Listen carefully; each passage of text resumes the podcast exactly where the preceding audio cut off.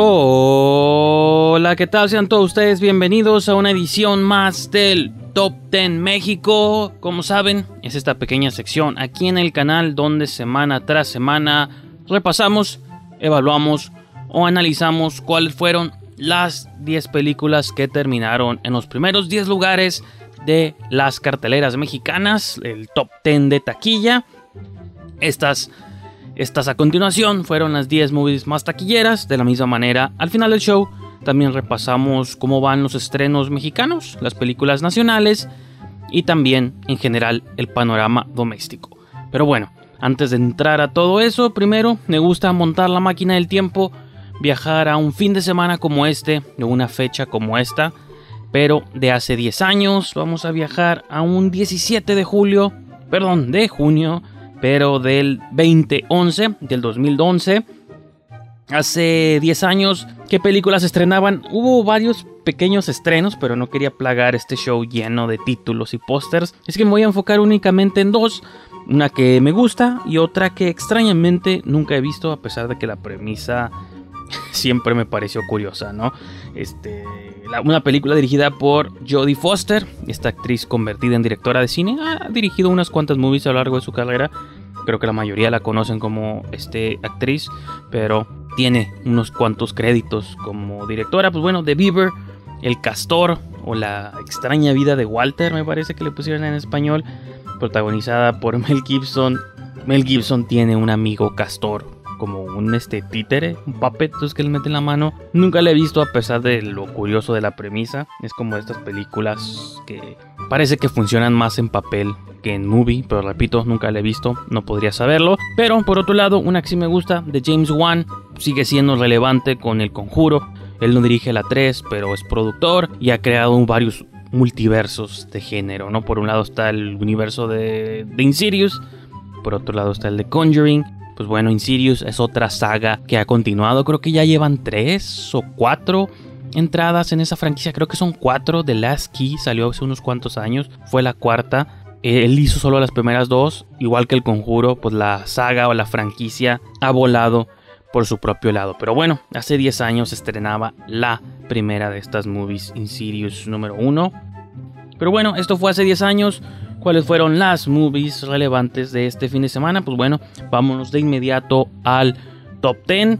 En número 10, descendiendo dos posiciones, después de cinco semanas tenemos La ira del hombre, Wrath of Man, la película del director inglés Guy Ritchie ya desciende dos lugares y probablemente desaparezca la próxima, la próxima semana. De la misma manera, otra que desciende dos posiciones es Peter Rabbit 2, el conejito Pedrín, Conejo en Fuga.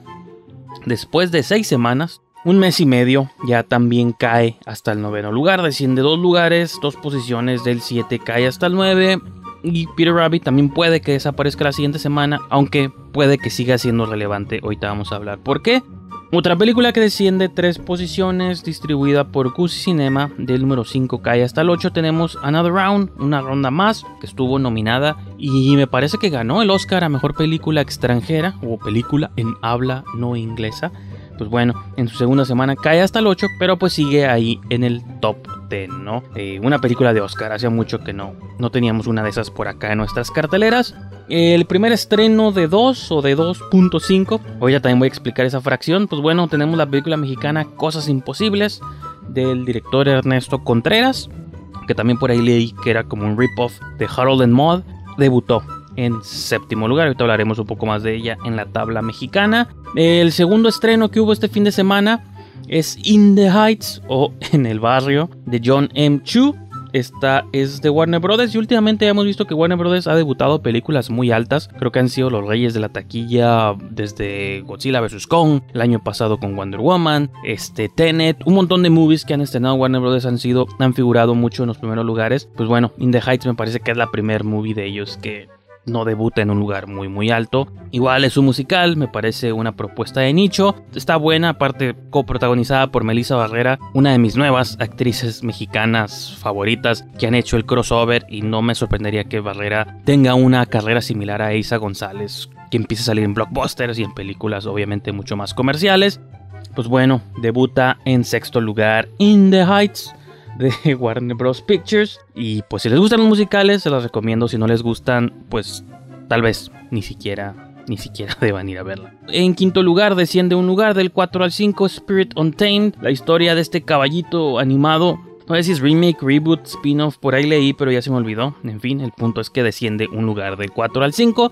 Esta es distribuida por Universal Pictures. El número 4 tenemos, le, dejé el sello de estreno, digo, no es técnicamente ya un estreno, tuvo un preestreno el fin de semana pasado. Técnicamente sí es el estreno, estreno. La semana pasada debutó en sexto lugar, ahora ya que tuvo un estreno oficial, pues subió dos lugares hasta el cuarto, ¿no? Entonces le dejé el sello por una semana más. Y el punto es que Hitman's Wife's Bodyguard o Duro de Cuidar 2 eh, pues subió, subió dos lugares. En número 3 se mantiene Cruella en número 3, esta es de Disney, obviamente. Eh, después de un mes, pues sigue ahí en los primeros lugares. En segundo también se mantiene en segundo lugar. Igual que la semana pasada, tenemos a Quiet Place 2, eh, un lugar en silencio, segunda parte de Paramount Pictures. Y como lo ha sido las últimas tres semanas, el Conjuro 3, el diablo me obligó a hacerlo, ya la pueden utilizar como excusa, ¿no? Digan que el diablo los obligó a hacerlo y pues estarán en lo correcto porque por lo visto esta película es bastante popular y repito, tres semanas consecutivas desde que estrenó ha estado en primer lugar y es lo que les menciono, esta es de Warner Bros. también. Y pues vamos a ver el panorama doméstico, vamos a ver cómo están las tablas desde que comenzó el año.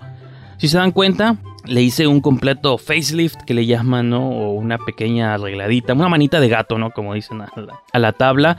Quité finalmente las tres películas que estuvieron por gran parte del año, que fue Wonder Woman, The Croods y Greenland, que al principio lo mencioné en el show, las utilizaba solo como por referencia o para referencia, para que vieran todos ustedes cómo se comparaban las películas de este año con películas que estuvieron el año pasado, pero pues me parece que ya no es necesario porque los números de las taquillas del 2021 cada vez son más y más grandes, como se pueden dar cuenta. Entonces finalmente les di una patada a esas tres películas que me robaban tres posiciones y ahora sí, este es el top 10. De aquí en adelante vamos a ver el top 10 como realmente es el top 10 del 2021. Eh, hubo unas cuantas que aparecieron ahí. Peter Rabbit y Mortal Kombat en noveno y en décimo, o en décimo y en noveno, son las dos películas que no habían visto antes, pero que se habían aferrado a las últimas posiciones. Eh, del 8 al 6, todas descienden un lugar, The War with Grandpa desciende una posición, Tom and Jerry también desciende un lugar, y Demon Slayer también desciende un lugar porque fueron desplazadas por A Quiet Place parte 2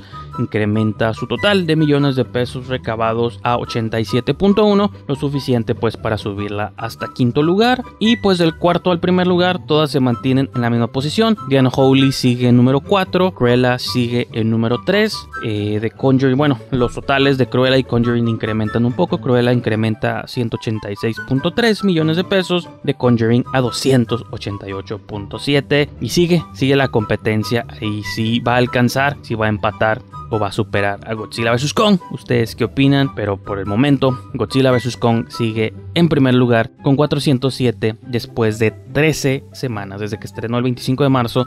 Sigue en número 1 esta semana no vamos a hacer top de cine de terror. Consulten el de la semana pasada. Es prácticamente el mismo. Todas se mantuvieron en el mismo lugar. Obviamente hubo ciertos incrementos como The Conjuring o Quiet Place. Pero en general se mantuvo igual a la semana pasada. Así que si quieren saber cómo son las películas de terror, revisiten el show de la semana previa. Y pues para concluir, para terminar este programa, vámonos ya con el Top 10 México. Todas, casi todas se mantienen en la misma posición, desde el número 8 hasta el número 1. Todas siguen con los mismos este, números, pero hubo un debut. La película que les hablaba de Ernesto Contreras, Cosas Imposibles, debuta en noveno lugar con 1.4 millones de pesos, desplazando de esta manera a Los Lobos, que la semana pasada pues, había sido el estreno mexicano.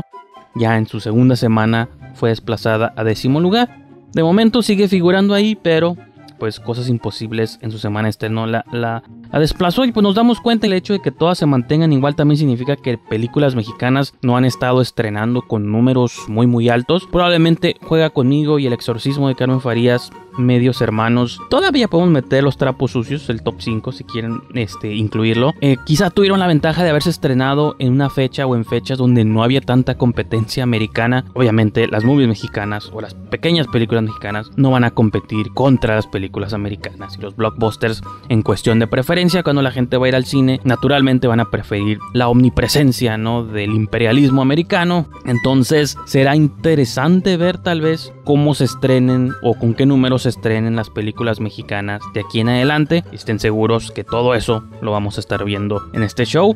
Con eso concluimos esta cápsula, este segmento del Top 10 México. Gracias, gracias por haberme acompañado. Como siempre, ya saben, todos los martes pueden estar seguros que van a recibir una edición de este show directo a su buzón. Suscríbanse, denle like, denle follow, todas las cosas que ya saben que tienen que hacer allá afuera. Nos vemos el próximo martes. Adiós.